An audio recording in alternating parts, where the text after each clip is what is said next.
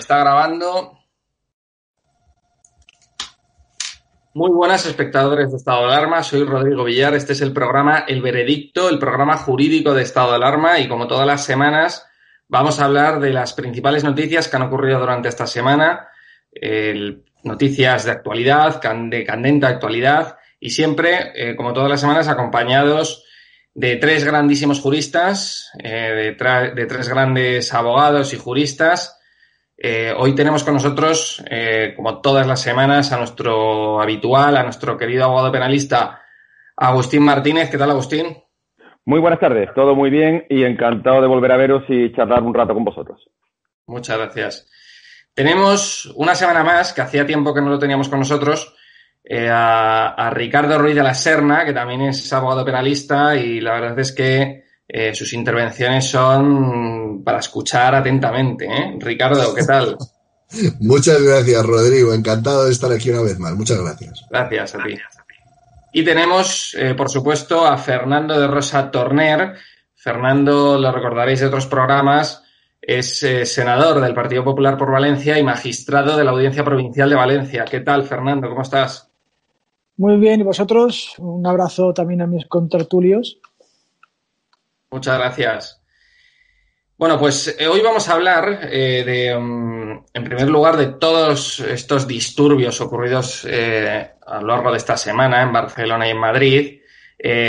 disturbios, protestas violentas, inaceptables en una democracia moderna del siglo XXI. han salido a la calle, pues, una turba eh, de, extrema izquierda que han estado quemando eh, las ciudades de Madrid y Barcelona, las principales ciudades de España, eh, pues simplemente porque querían que Pablo Hasél, que es un delincuente común, un convicto de esto que ha, cometido diferentes delitos comunes y que ahora mismo está en prisión, pues esta turba violenta salió a la calle a quemar las ciudades para doblarle el brazo al Poder Judicial y que sacasen a Hassel de la cárcel.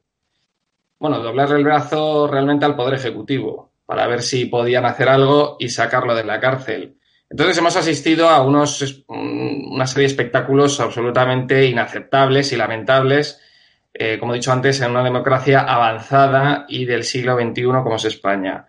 Vamos a hablar también de ese tuit eh, repugnante de Echenique, de Pablo Echenique, alentando y apoyando esas protestas violentas, de esos jóvenes antifascistas, como le llama él. Pero claro, es que hoy en día todo lo que se hace llamar antifascista es un totalitario absoluto, porque estos jóvenes, eh, como dice él que les apoya antifascista, son todo lo contrario a un antifascista, son fascistas, porque intentan a través de la violencia imponer una cierta ideología, ¿no? unos ideales, una forma de ver la vida.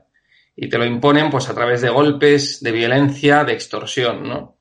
Vamos a hablar eh, de esas declaraciones también de Macarena Olona en ese encuentro que ha tenido con, Villarejo, con el comisario Villarejo, que está eh, preso en, en prisión preventiva en la cárcel de Estremera y todo esto está ocurriendo, pues, dentro del caso, eh, del caso Kitchen, este famoso caso que le están investigando al Partido Popular, al Partido Popular de, de, el de Rajoy, el de antes.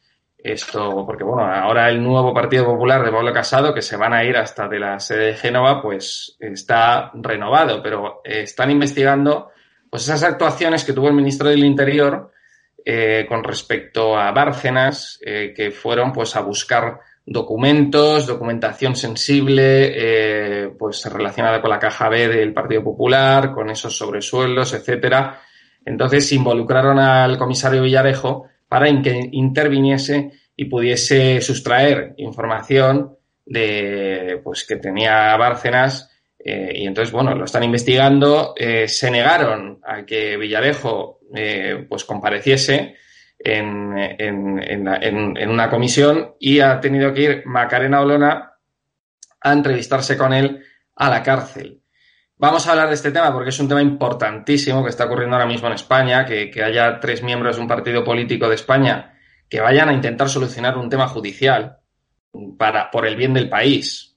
y yo creo que también por el bien del Partido Popular y por el bien de la derecha eh, española.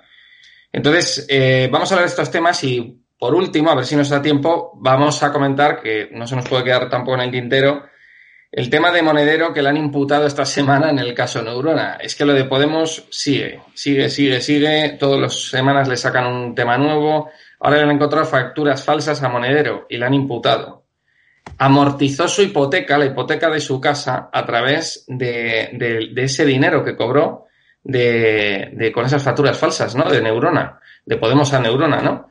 Entonces, bueno, vamos a hablar también de esos temas. En primer lugar, quería empezar pues comentando, pues, por supuesto, los delitos de Pablo Hasél, eh, qué opinan eh, nuestros eh, tertulianos de, de, este personaje, de estos delitos que ha cometido y, y qué opinan de estos disturbios que se han producido eh, como consecuencia de su condena, ¿no? Eh, Agustín, eh, comienza tú si, si quieres. Bueno, cuando, cuando se convierte en héroe a un cretino, da pie a que la sociedad está entrando en una deriva profundamente, profundamente lamentable. Y, y sinceramente, Hassel es, es un cretino, porque Hassel simplemente tiene la inteligencia que le da para hacer frases cuanto más eh, salvajes y bestias mejor, y cuanta más barbaridad diga mejor, y se va incrementando su propia, su propia mm, leyenda, negra leyenda, pero leyenda al fin y al cabo. Vamos a ver, eh, este señor está en la cárcel no por cantar, no por rapear, no por hacer canciones. Y por más que se repita en diferentes medios de comunicación que más que políticos lo repitan, simplemente hacen una cosa, que es intentar confundir a la sociedad. Y hay una parte de la sociedad que es bastante fácil de confundir, porque buena parte de esta sociedad, si permíteme la expresión, intento muchas veces ser lo más correcto posible, buena parte de esta sociedad es gilipollas. Y claro, mm, eso lleva a que compren cualquier producto con tal de que el producto les parezca em, bueno. Hassel está en la cárcel por un delito que es enaltecimiento de terrorismo e injurias a la corona. Claro, mire usted, es que eso es un delito em, aprobado en el Código Penal, que forma parte del Código Penal y en el cual este señor, ya independientemente de todo eso, en sus textos, hacía apología del terrorismo de ETA, de Grapo, de Terrayure y de Al Qaeda. Es que este tipo lo que querría es ponerle una bomba al mundo y que el mundo se deshiciera. Y claro, eh, mm, hablaba de gente, del alcalde de, de, de, Lleida, al que, le, al que le quería pegar un tiro y, justificaba eso. Em, esa es la condena que le lleva a la cárcel, más allá de otras mm, muchas condenas, como tú has enumerado, eh, empujar, eh, insultar y rociar con líquido de limpieza a una periodista de TV3, mm, pero una periodista de TV3, no de 3 de televisión, de TV3. Em, y claro, es verdad que la Audiencia Nacional le condenó a dos años y en este país, en esta dictadura en la que supuestamente vivimos, el Tribunal Supremo consideró rebajarle la condena como consecuencia del hecho de que ETA eh, y Grapo ya no formaban parte, ya no estaban dentro de como organizaciones terroristas y bueno, pues se dijo algo así como no, no vamos a entrar en la posibilidad del delito imposible, pero sí de la consideración de que bueno, mm, habría que disminuir la pena. es que fíjate la indecencia mm, moral y, de, determinadas formaciones políticas y de determinados tipos que intentan confundir, que a estos señores, que son los adalides de la libertad de expresión, considerando la libertad de expresión prácticamente como el máximo derecho existente. O sea, yo tengo libertad de expresión y por lo tanto yo puedo decir lo que me dé la gana. No, mire usted, la libertad de expresión no es algo absoluto. Mm, y está absolutamente mm, vinculada a un acto de responsabilidad que debe respetar sin duda los derechos de los demás, porque cuando vulneras los derechos de los demás en el ejercicio de tu propio derecho, estás cometiendo un delito. Bien, Pues, ¿hasta dónde llega el cinismo? Que están absolutamente de acuerdo, hicieron una campaña absolutamente extrema frente a un militar retirado que en una conversación de WhatsApp dijo una butad, otra gilipollez, permíteme la expresión, y eso sí que hay que perseguirlo. Y de hecho este señor está investigado. Pero para Pablo Iglesias, para buena parte del Partido Socialista, para buena parte de la izquierda eh, bombiván, hombre, a este señor hay que indultarlo. Es que es un delito de opinión. Y hay que ver la cantidad de veces que Amnistía Internacional, una organización de la que había mucho que hablar, está en contra y dice que aquí no hay libertad de expresión en este país. Es todo una broma pesada. Este señor está en la cárcel nueve meses, porque, por ejemplo, la, condena que has hablado de Lleida todavía no es firme, por lo tanto, le asiste la presunción de inocencia, está en la cárcel por haber cometido un delito de apología del terrorismo. Y salvo que nos quieran cambiar la historia en esta reinterpretación mm, multicultural que se está haciendo por parte del gobierno, incluyo Soy y Podemos, el terrorismo ha matado a 800 personas en este país, a más de 800 personas, y el terrorismo ha hecho mucho daño. Y defender el terrorismo y hacer apología del terrorismo es tan grave como defender eh, a la figura de Hitler o defender la figura de Pol Pot o Stalin. Bueno, pues en este país se puede defender la figura de Pol Pot y la de Stalin, pero desde luego lo que no se puede hacer es eh, olvidarse del pasado. Ricardo. Mira, mira, Rodrigo, yo creo que hay tres reflexiones jurídicas que hacer sobre el tema de Pablo Hassel.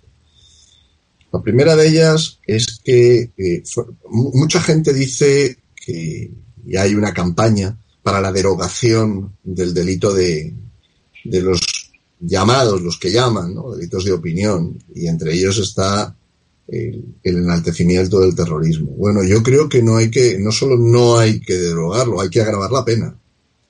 Es decir, es evidente que la pena no resulta disuasoria cuando se trata de enaltecer a los terroristas. Por lo tanto, la pena tiene que agravarse. Me parece que hay una segunda reflexión. Eh, Pablo Hassel no es, no, no ha salido de la nada. Pablo Hassel es el producto de décadas de educación, de adoctrinamiento en el odio a España.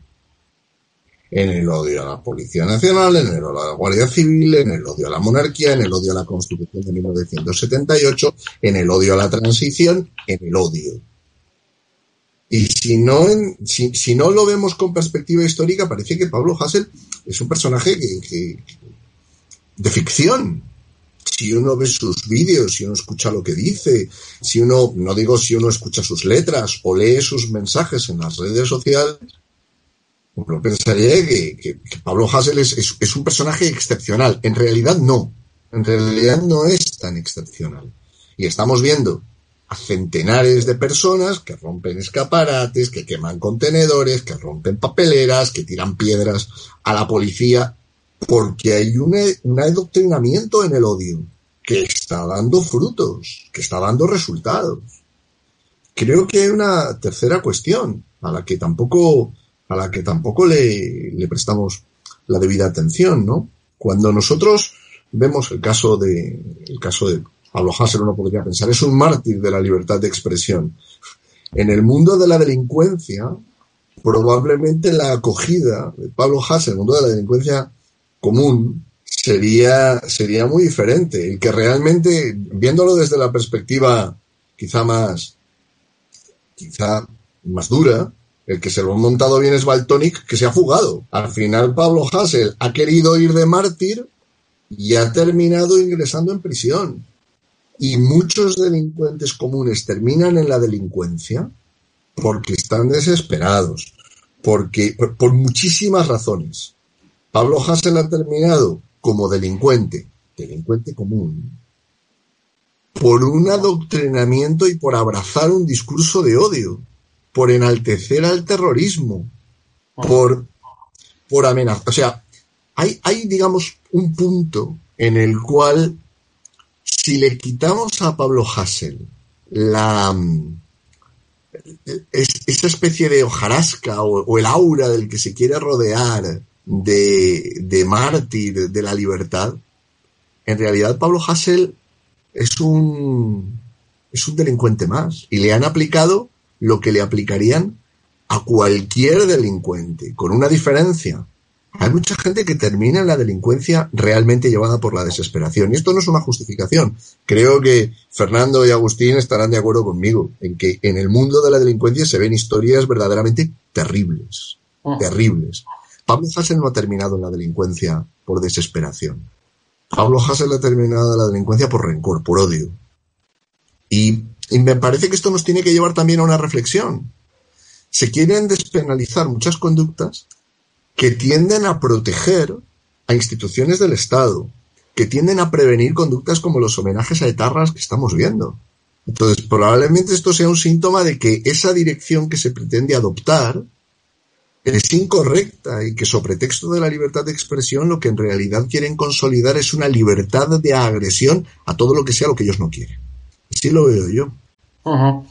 No, la verdad es que hay que recordar, eh, hay que recordar ese vídeo en el que, en el que eh, se metía también Pablo Hassel con Pablo Iglesias, que decía que no estaba de acuerdo con él, que le insultaba incluso, y que decía eh, un compañero suyo en esa entrevista que le hicieron, que estaba Pablo Hassel y, un amigo suyo, un compañero suyo, decían que la única forma de, conseguir pues eh, lo que ellos quieren es a través de la violencia. Y le decían claramente. Entonces hemos visto en estos disturbios violentos eh, pues que no lo consideran un delincuente común, ¿no? Que algunos sí que lo consideran un mártir de la causa marxista o izquierdista, o como le queramos llamar, y se han dedicado pues a destrozar las ciudades, a quemarlas y también se han cometido delitos en esos disturbios, ¿no? Que también quiero que, los comentéis. Eh, Fernando, ¿tú qué opinas de todo este asunto? Bueno, yo creo que eh, estando todos de acuerdo de que, de que Hassel es un sociópata, es una persona que es absolutamente eh, violento en sí mismo, en sus manifestaciones, en sus expresiones, acredita esa, esa violencia, ¿no? esa radicalidad.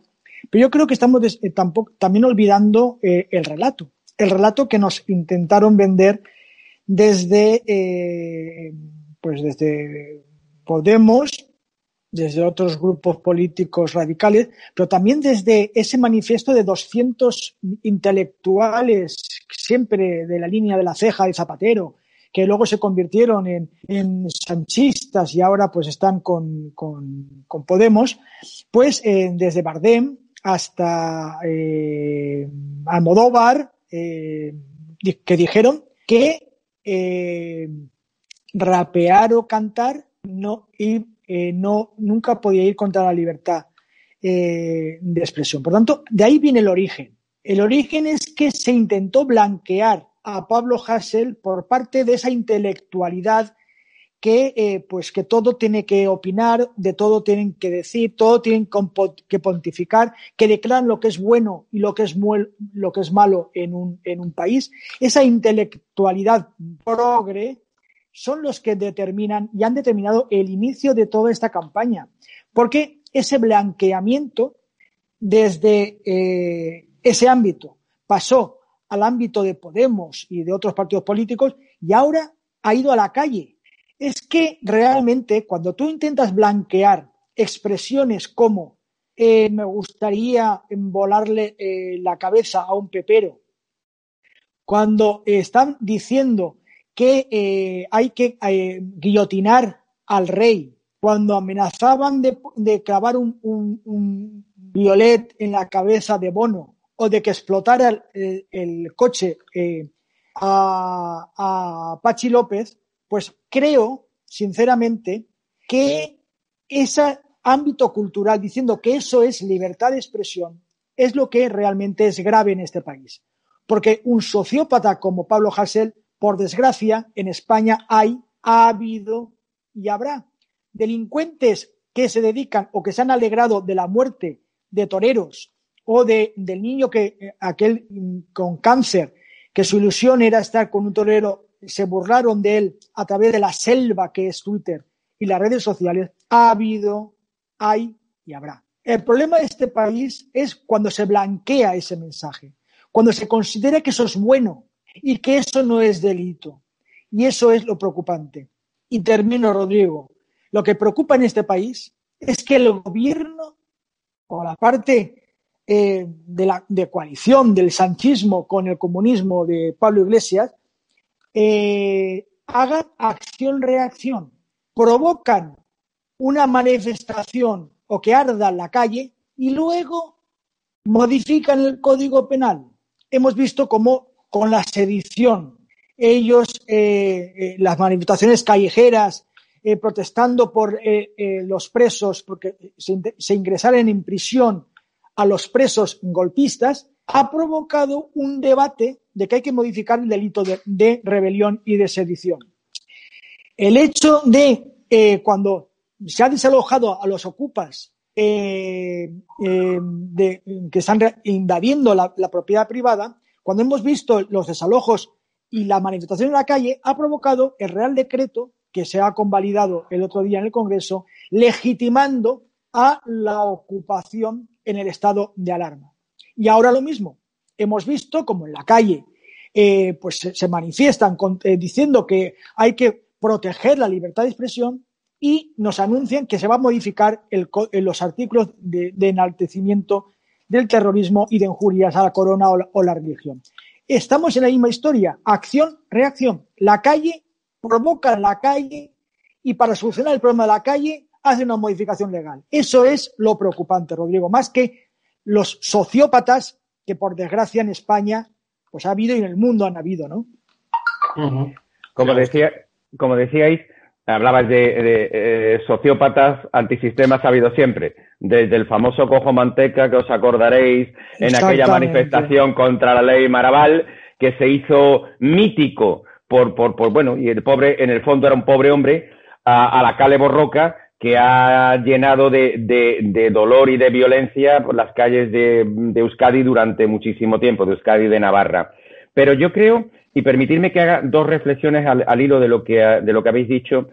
Eh, mm, en primer lugar, los delitos de opinión, jurídicamente hablando, no se pueden, eh, como bien decía Ricardo, no se pueden eh, hacer desaparecer. Y no se pueden hacer desaparecer porque siguiendo eh, la decisión marco del Consejo de Europa en relación con la libertad de expresión, se decía que esta, esta decisión hablaba de que la libertad de expresión entraña deberes y responsabilidades, en particular la de respetar el derecho de los demás. Pero es más, el artículo 19 del Pacto Internacional de Derechos Civiles y Políticos de Naciones Unidas dice qué comportamientos deben ser objeto de sanción penal y en ellas, sin duda, incluye la apología pública con finalidad racista o, xenófoba de crímenes contra la humanidad y relaciones y derechos humanos, así como la incitación pública a la discriminación o violencia.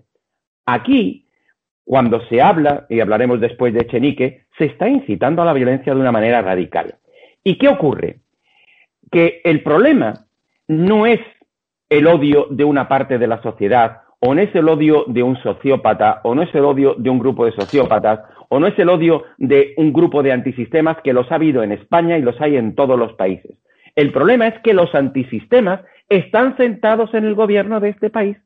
El problema es que los odiadores están sentados en el gobierno de este país y legislan, y pueden legislar, y con un apoyo mínimo y con la vergüenza de un partido político de trascendencia nacional que por seguir gobernando es capaz de soportar esa vergüenza, mantiene a sociópatas o la canción de me emociona cuando veo a esos jóvenes golpeando a la policía defendiendo sus derechos, también es de Pablo Hassel.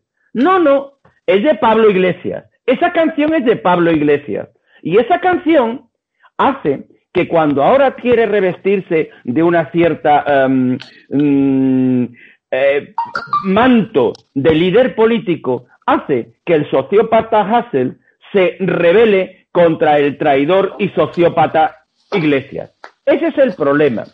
Y el problema llega más cuando se habla por un tipo eh, mm, de un nivel pues vamos a dejarlo en, vamos, vamos a no entrar en valoraciones más allá de las estrictamente necesarias, como Rafa Mayoral, te dice que ellos condenan la violencia, venga de donde venga, siguiendo el criterio absolutamente batasuno de, bueno, es una forma de generalizar la violencia, obviando un dato fundamental, que como bien decía Geber, Geber la violencia es un poder, eh, la violencia forma parte estructuralmente del Estado y es solo el Estado el que puede tener el monopolio de la violencia, eso sí, ejercido con legitimidad.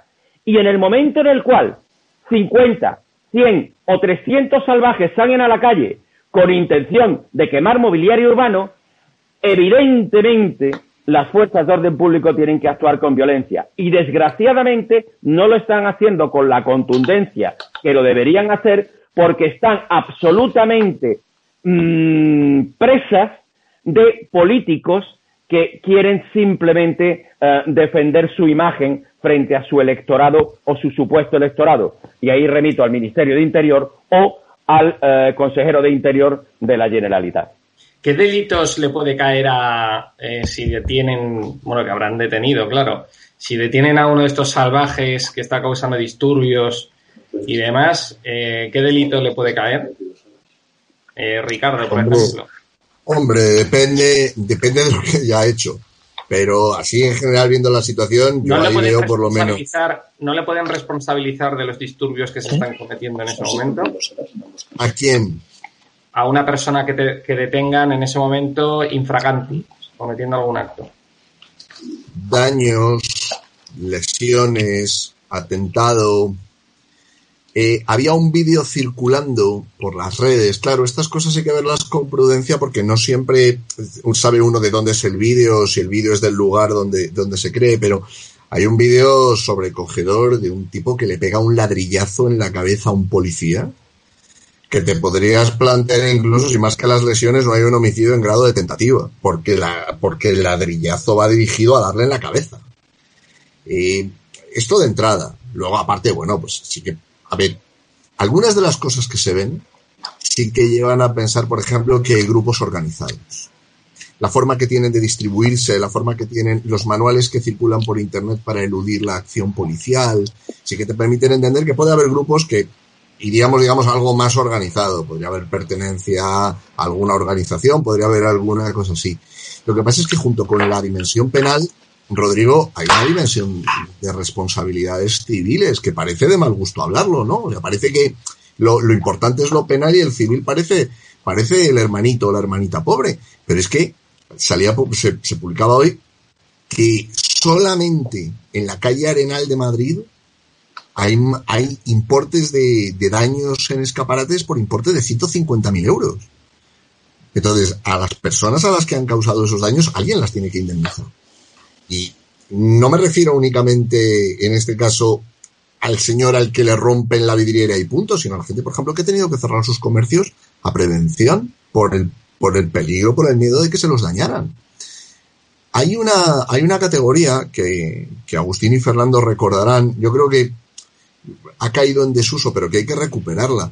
Eh, eh, uno de los cambios que se produjeron en, en los años 80 fue el cambio de un modelo policial de orden público, donde la finalidad de la policía era fundamentalmente mantener el orden, a un modelo de seguridad ciudadana, donde se planteaba, no, la policía lo que tiene que hacer es proteger los derechos de los ciudadanos. Pero es que parte de esa protección es el orden público. Y en situaciones como estas que, que estamos viviendo en estos tres días, lo podemos ver, lo podemos ver en carne propia.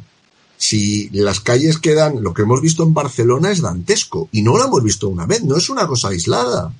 Estas situaciones se vienen dando una o dos veces al año en Barcelona. Lo hemos visto ayer en Valencia y lo hemos visto en Madrid.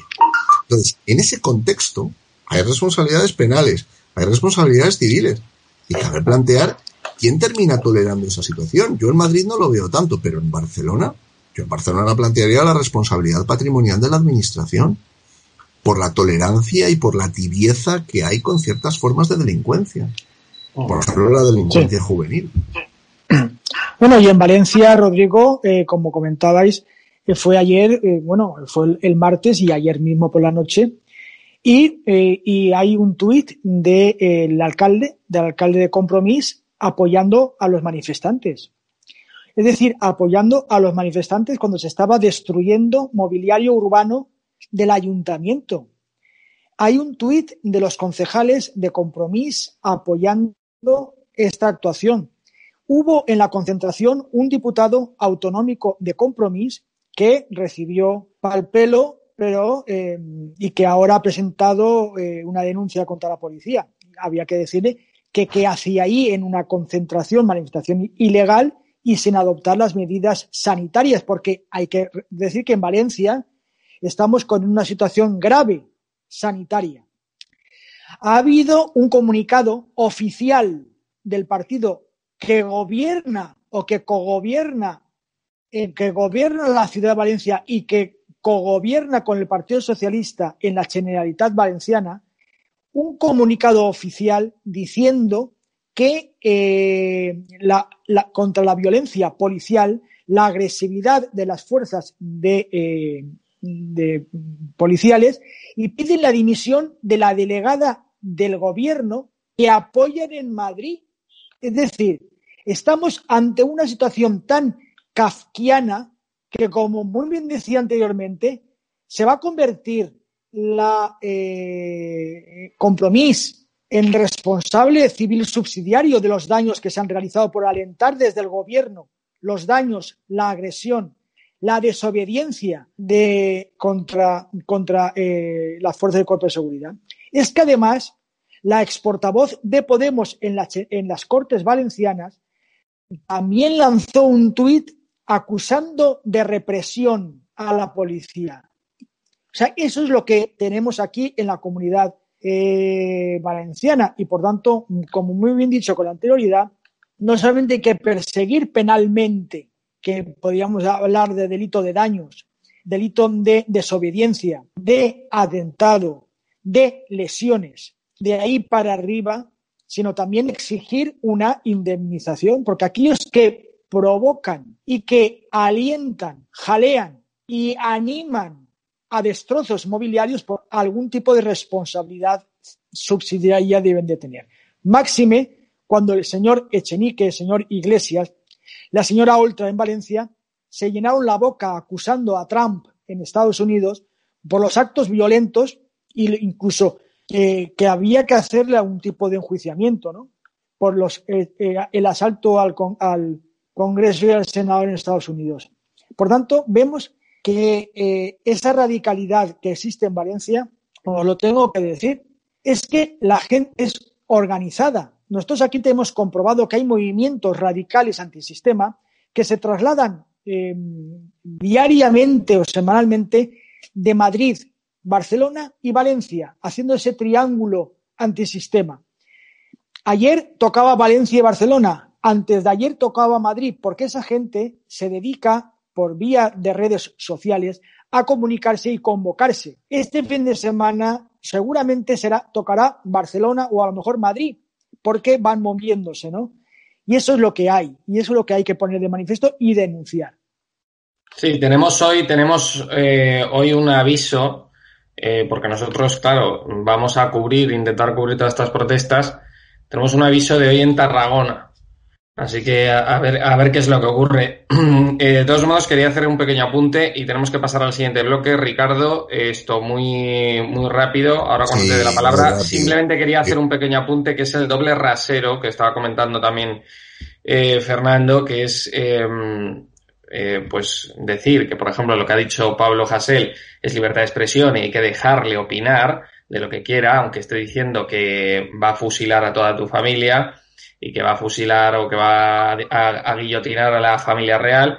Pero luego, eh, por ejemplo, sale, que también eh, fue unas declaraciones repugnantes, eh, y además es que lo, también lo denunciamos en su momento desde, desde aquí, desde estado de alarma, una chica descerebrada de 18 años con una camisa falangista diciendo que la culpa de todo lo tenían pues los judíos y que es un antisemita, vamos. Entonces, ese doble rasero, ¿no? Que eh, la gente saltó al cuello de, de, de, esa, de esa descerebrada, como he dicho, pero a lo, a lo, que dijo Pablo Hassel se lo perdonaban todo. Entonces ese doble rasero, ¿no? Que siempre existe. Con unos sí, pero con otros no. Eh, Ricardo, sí, muy rápido y pasamos al siguiente bloque que, tenemos que pasar al, a Kitchen. Yo creo que a las ideologías totalitarias, nazismo, comunismo, hay que plantarles cara. Y, las democracias en este sentido se tienen que defender. Lo que pasa es que quería volver un momento al tema del orden público, porque hay un matiz que suele pasar desapercibido. La intervención de las unidades de intervención policial, la actuación policial, a veces está condicionada por las instrucciones que les llegan desde el poder político. Entonces, cuando hablaba, cuando hablaba Fernando de, los estragos en Valencia, o los que hemos visto anteayer en Madrid, o los que hemos, los que hemos visto en Barcelona, una de las preguntas que uno se tiene que hacer es qué instrucciones habían recibido las unidades de intervención policial.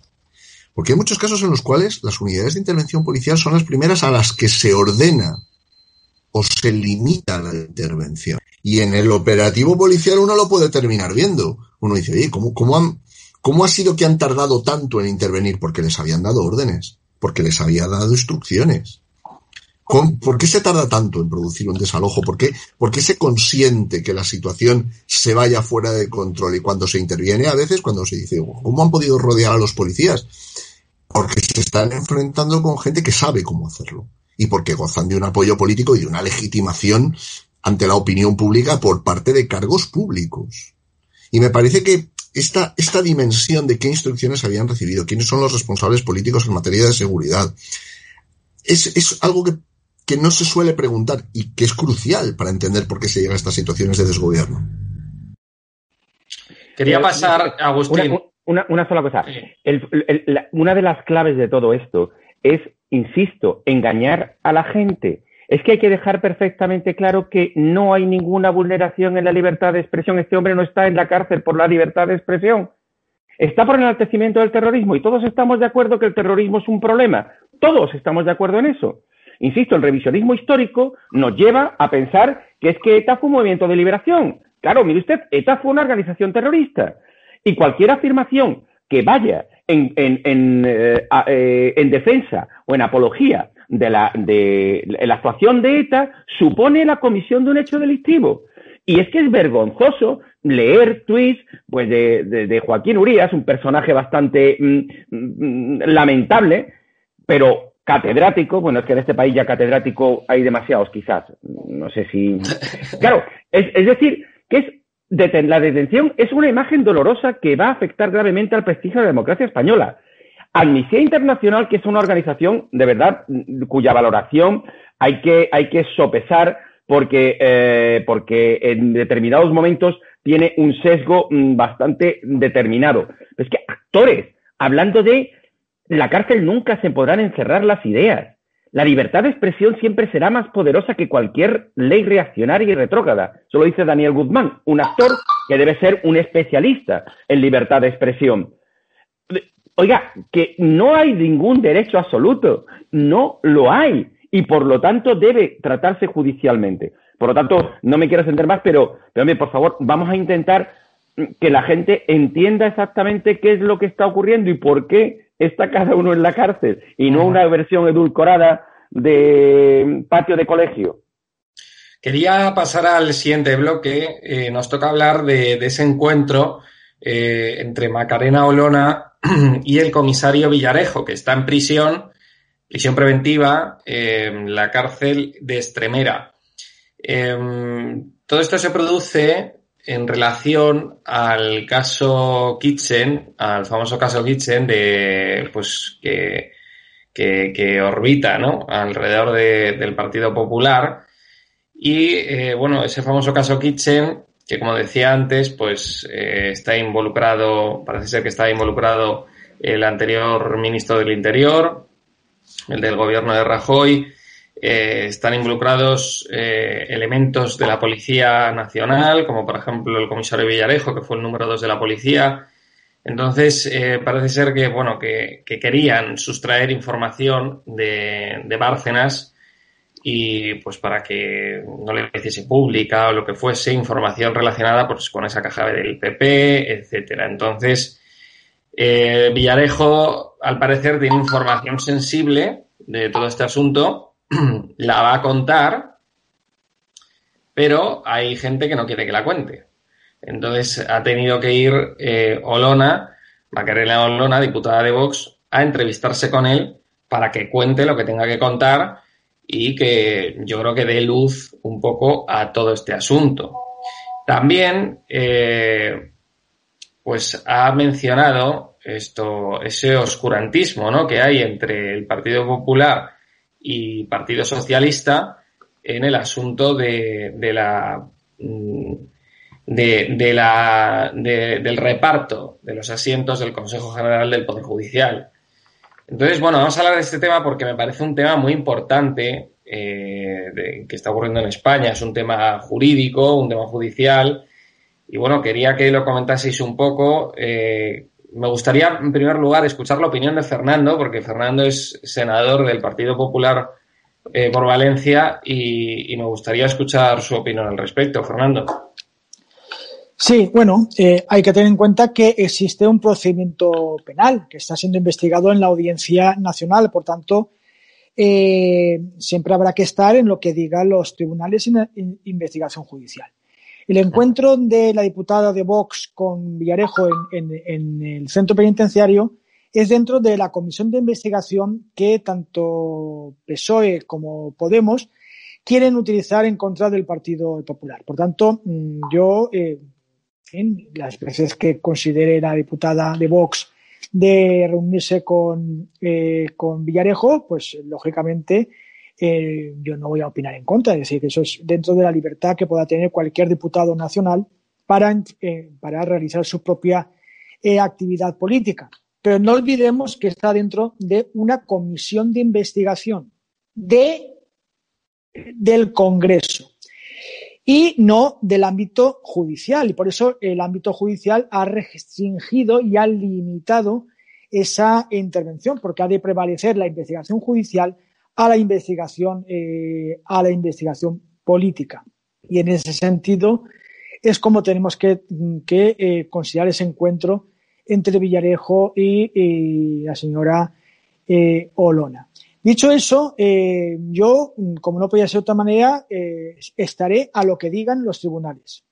Estaré a lo que diga la investigación, la instrucción y, en su caso, en su momento y cuando, cuando sea, lo que dicte una sentencia. Porque lo que no podemos es estar siempre determinando y considerando que aquellos que eh, delincuentes o aquellos que están siendo objeto de investigación, su palabra que en todo caso judicialmente, como coincidirán mis compañeros, en su derecho de defensa pueden decir lo que quieran, mentir o decir la verdad, vaya a prevalecer sobre luego la investigación real y lo que digan los tribunales de justicia. El señor Villarejo, en este caso, está siendo objeto de investigación por delitos. Eh, como en otros casos, también que se atribuyen al Partido Popular, eh, se está investigando a personas determinadas, no al Partido Popular. En todo caso, se estaría investigando a algunos eh, cargos del Ejecutivo que pertenecían al gobierno de, Mariano Rajoy. No se está investigando, en este caso, al Partido Popular, porque no está siendo objeto de investigación como organización. Pero, pero de todas maneras, ya digo, cualquier reunión que, se, que se considere, que se pero no hay que olvidar que es una comisión de investigación política y no estamos dentro del ámbito judicial. Agustín. Pues hombre, eh, eh, estoy de acuerdo con de acuerdo con lo que expresaba en este caso Fernando en relación que efectivamente esto es una acción política que tiene una, una perfecta encuadre dentro de lo que es la actuación política. Me sorprende, me sorprende que sea Vox el que tenga más interés o en, saber exactamente la verdad de todo esto y cuál es exactamente la opinión de, Villarejo y no el PP, porque como bien, como bien ha apuntado Fernando al principio, se trata de, una comisión, eh, se trata de un procedimiento Kitchen en el cual tanto el PSOE como Unidas Podemos pretenden destrozar, por decirlo de alguna manera, al PP y a la anterior cúpula de Interior. Entiendo que eh, dentro de la legitimidad que tiene en este caso la señora Lona como miembro de la comisión para poder acercarse y hablar con, con Villarejo de primera mano, me sorprende que eh, alguien en el PP no haya pensado en también la necesidad de poder tener ese contacto y poderlo mantener. Dicho sea eso, em, es verdad que la, grabación de las conversaciones eh, solo asiste, solo le asiste ese, ese derecho de que no se puedan eh, grabar, en este caso a los letrados, y si no que le hagan un, una breve llamada a la pareja actual de, de la fiscal general de, del Estado, que él le explicará qué es lo que ocurre cuando, qué es lo que pasa cuando se graba una conversación entre abogado y cliente dentro de un centro penitenciario. Evidentemente, eh, también eh, es cierto que eh, creo que me uno sinceramente al abogado de, en este caso de Villarejo, cuando habla de que el derecho de defensa no puede acabar en la puerta de una prisión.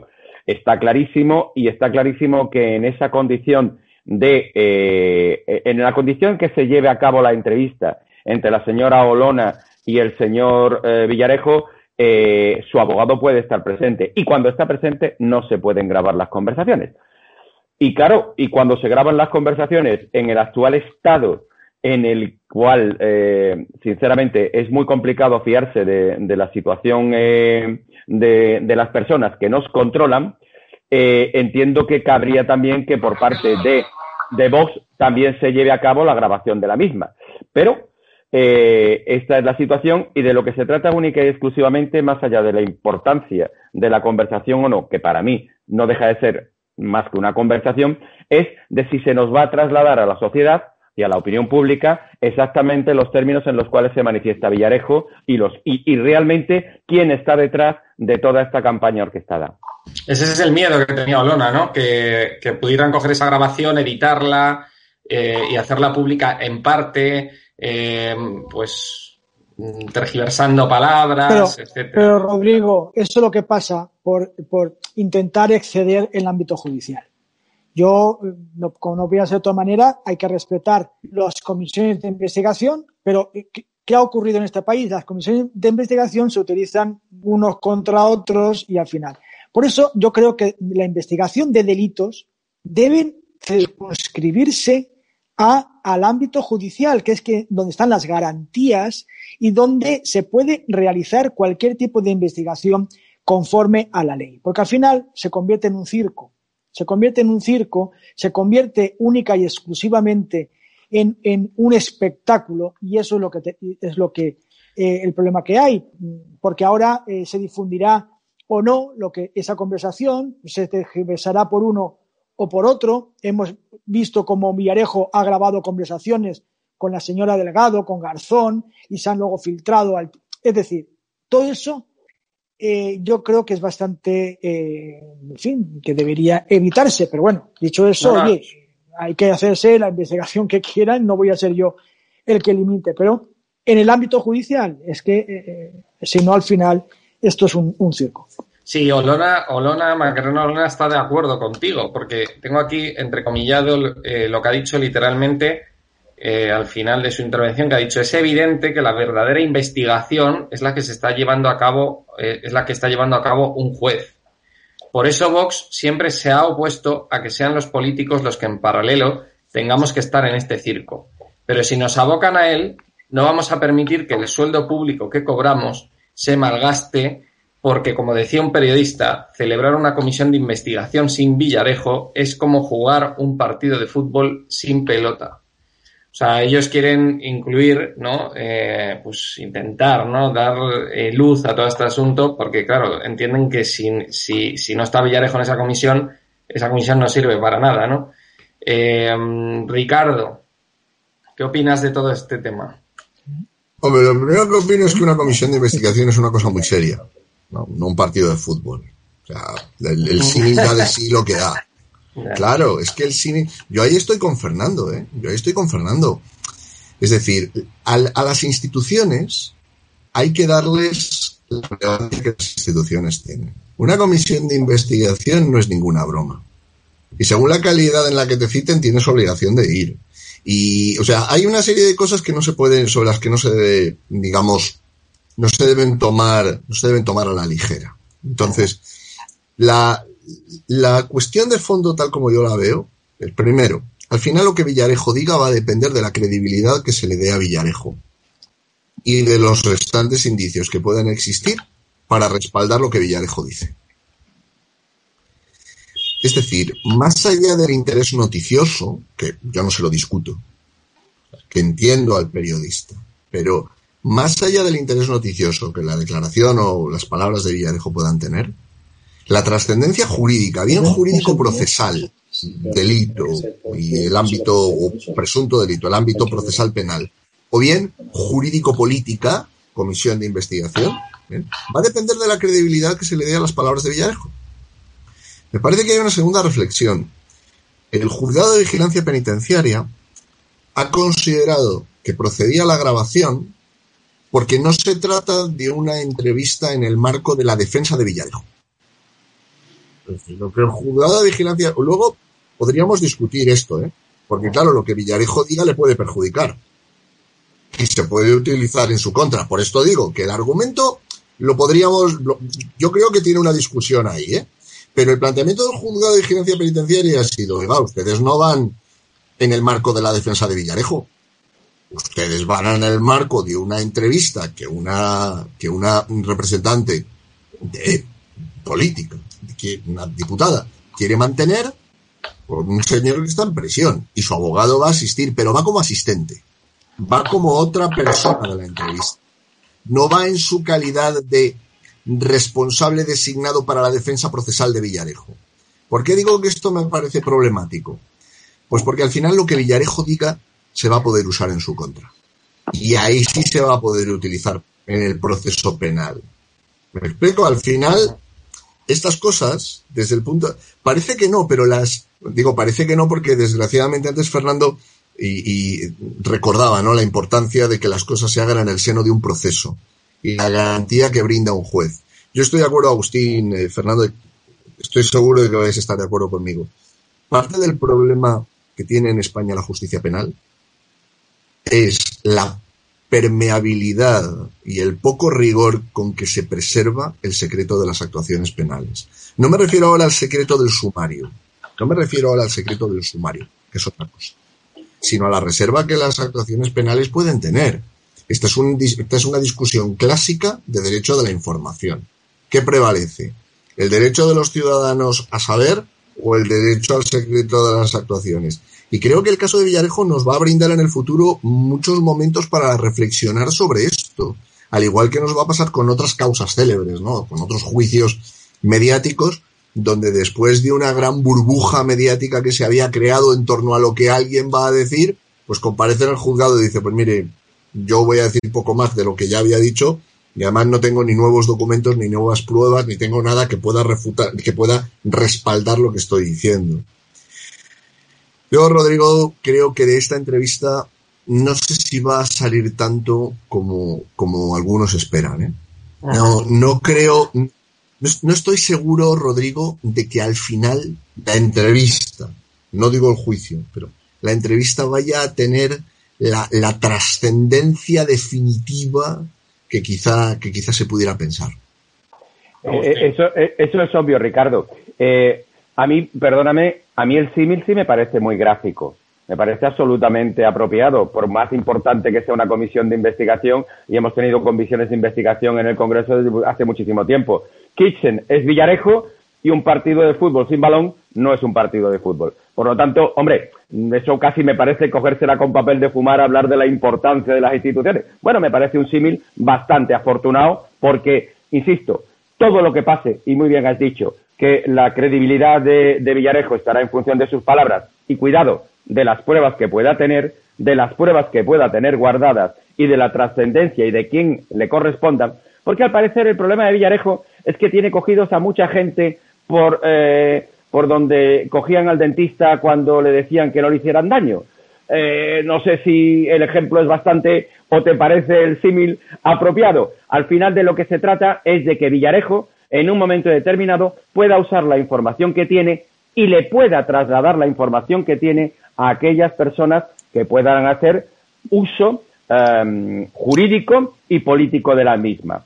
Por lo tanto, pero, y, un último paréntesis. Oye, qué, curioso está eh, que los abogados ahora vayamos como testigos, como asesores. No, mire usted, los abogados somos abogados y vamos siempre en condición de abogados, excepto cuando nos vamos a tomar una cerveza con nuestros amigos. Pero cuando vas a prisión, siempre vas en condición de abogado.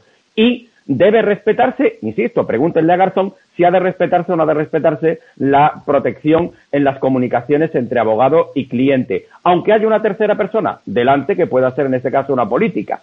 Y digo más, me sorprende muchísimo que no se le permite a la señora Olona grabar la conversación y se pueda permitir una entrevista de Ana Rosa Quintana con Junqueras.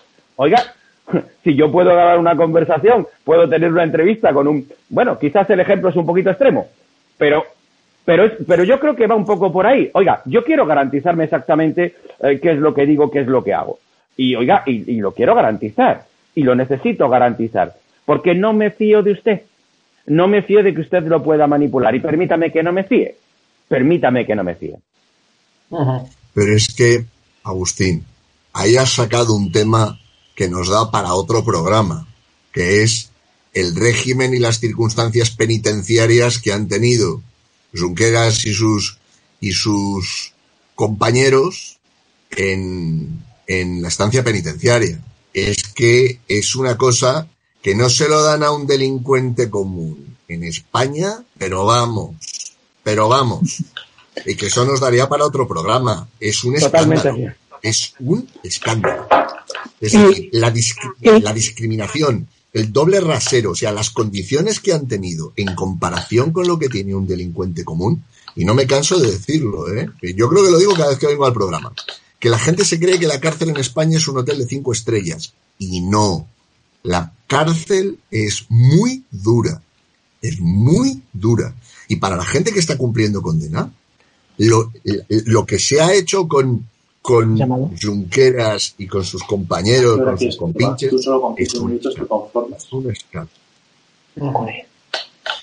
Quería, bueno, creo que Fernando quería comentar algo. No, que no, que te emplazaba para, para poder tener un programa específico. Fíjate, eh, cambiando un poco de tema sin que se considere que cambio de tema. Pero el, el martes que viene, día 23, va a comparecer la fiscal general del Estado a petición del Grupo Popular en el Senado. Y eh, en el programa del viernes que viene, si cuentas conmigo, ahí os diré un poco, porque lo, como muy bien decía Ricardo, es que el problema eh, de hoy en día son las filtraciones, las filtraciones. Hemos visto las filtraciones que se están dando desde la Fiscalía en momentos eh, fundamentales de campañas electorales, etcétera. las filtraciones que en el caso Kitchen se ha realizado las filtraciones de escritos o de, conversaciones, etcétera. El problema de hoy de la justicia son las filtraciones. Y eso es, sí que da para un programa, para un programa eh, específico para hablar cómo se daña a los procesos judiciales de, mayor medida. Yo creo que eh, con estas filtraciones que muchas veces se realizan eh, de una forma torticera más que a lo mejor eh, pues que una diputada vaya a la cárcel o no, porque todos sabemos cómo es Villarejo. Ha grabado hasta en la ducha cuando está cantando, es decir, los problemas de Villarejo en las grabaciones no creo que sea, Agustín, no creo que, en eso le suponga a él ningún problema, ¿no? Eh, que le vayan a recortar o cortar, porque él es el maestro de las, de las grabaciones. Pero dicho eso, lo de la reunión con, de Macarena Olona con Villarejo, sí que os digo que es anecdótico con todo el problema que hay hoy en día de la utilización de la fiscalía por parte de, del gobierno y también la utilización hoy en día eh, eh, por parte del Ministerio del Interior de la policía, como hemos visto cuando se han negado a, obedecer sus órdenes, como vimos en que eh, cuando cesaron a, altos mandos de la Guardia Civil. Se nos acaba la hora, eh, se nos queda el tema de monedero. Se nos queda el tema billetero, del señor billetero. El tema de monedero pendiente que le han imputado en el caso de Neurona. Si queréis hacer una valoración rápida cada uno eh, sobre este tema, porque es que es un tema muy extenso ahora mismo para hablar. Sí, Agustín. yo, yo ante Monedero me rindo, de verdad, me rindo, me rindo porque es, es probablemente de los personajes más sublimes que han pasado por la historia política de este país a unos niveles eh, fuera de lo común. Ya no, ya es lo siguiente. Porque, porque fíjate, además, eh, eh, yo lo comparo, y si me permitís el ejemplo, casi con una, un nivel intelectual infinitamente inferior, es un aprendiz de Alfonso Guerra. Es un aprendiz de Alfonso Guerra en la medida de que él lo que quiere es ser cocinero, ser el arguiñano de, de la política eh, de la ultraizquierda, sin mojarse, eso sí, cobrando como arguiñano. O sea, no cobrando como un cocinero, cobrando como arguiñano. Porque es un crack. O sea, ¿dónde quedó aquello, dónde quedó aquello de con tres salarios mínimos podemos vivir? ¿Dónde quedó aquello? ¿Dónde quedó aquella revolución que se iba a hacer en las plazas y, se iba a conquistar el cielo por asalto. Él se fue de Podemos y ya él estaba liberado de todo eso. Y a mí, el hecho de que haya cobrado, eh, si ha cobrado legítimamente, malo, porque ha cobrado legítimamente y no lo ha declarado.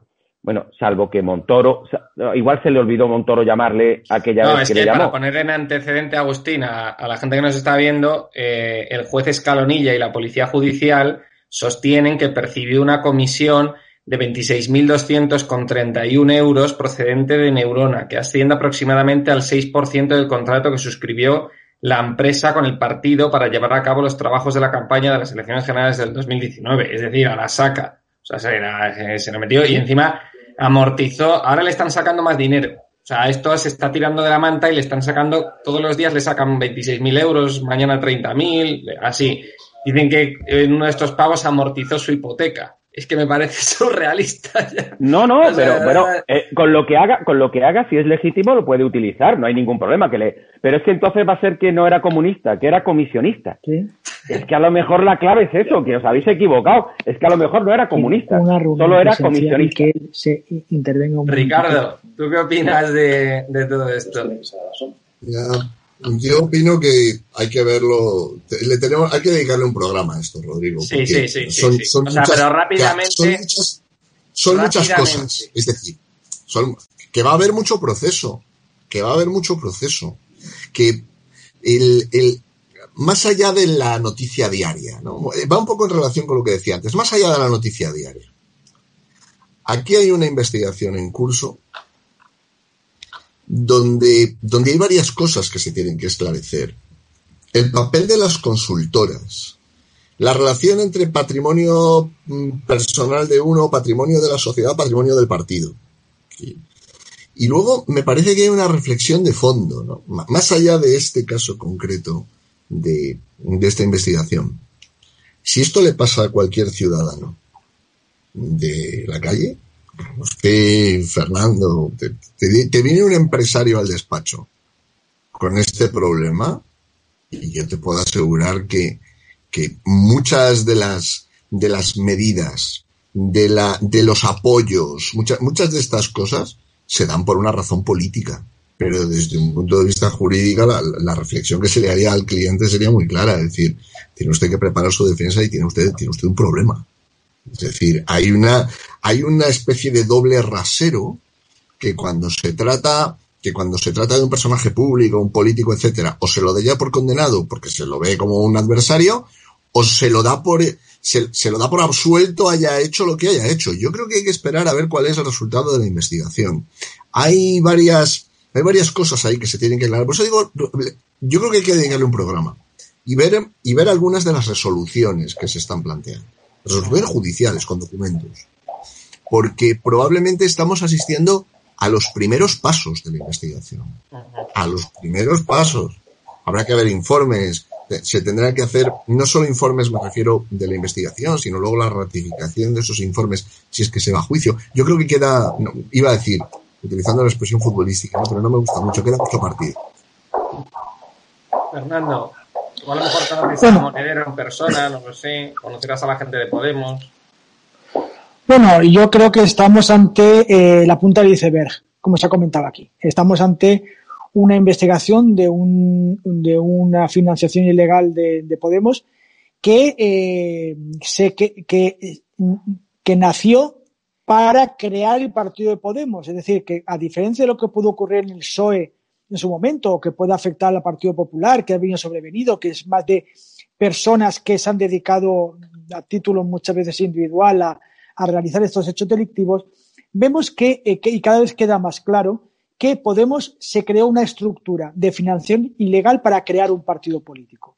Y el, y el autor intelectual era, entre, entre otros, eh, Monedero. Por eso creo que eh, estamos ante una situación mm, jurídicamente interesante, porque es como desde una estructura que era el CEPS, el Centro de Estudios Políticos, se creó se obtuvo financiación ilegal a través de Venezuela y otros países del, ámbito para obtener dinero para crear un movimiento político eh, en España para a su vez eh, eh, tener influencia a través del gobierno. Es, yo creo que es lo que se va a, estudiar. No que un partido político que se cree y luego puede haber o se puede haber salpicado de corrupción, sino que la corrupción inicial es para crear un partido político y así seguir influyendo. Bueno, pues muchas gracias a los tres, Agustín, Ricardo, Fernando, muchas gracias. Otra semana más. gracias. Muy bien. Pues gracias, Fernando, gracias, Agustín. Un cordial saludo. Saludo. Un placer, Rodrigo, que vayas bien. Gracias, Ricardo. Muy buenas a todos, esto es Estado de Alarma. Hoy estrenamos este programa por YouTube de media hora de duración. Estaremos de lunes a jueves a partir de las ocho y media de la tarde.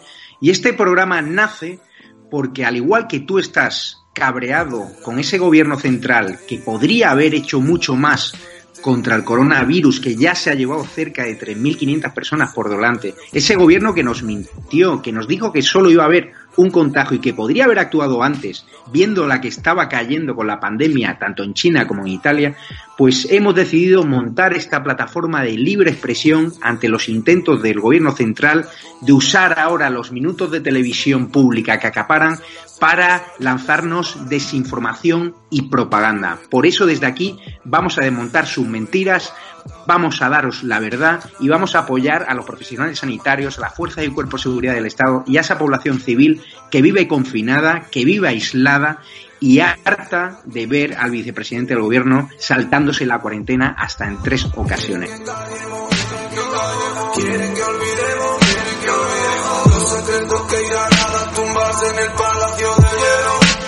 Muchas almas vuelan a diario, millones de velas en los santuarios, demasiadas cruces en el calendario, un país entero contra un adversario, hospitales con mares de voluntarios, todos los balcones llenos en mi barrio, aplausos que se escuchan hasta el planetario para ángeles vestidos de sanitario.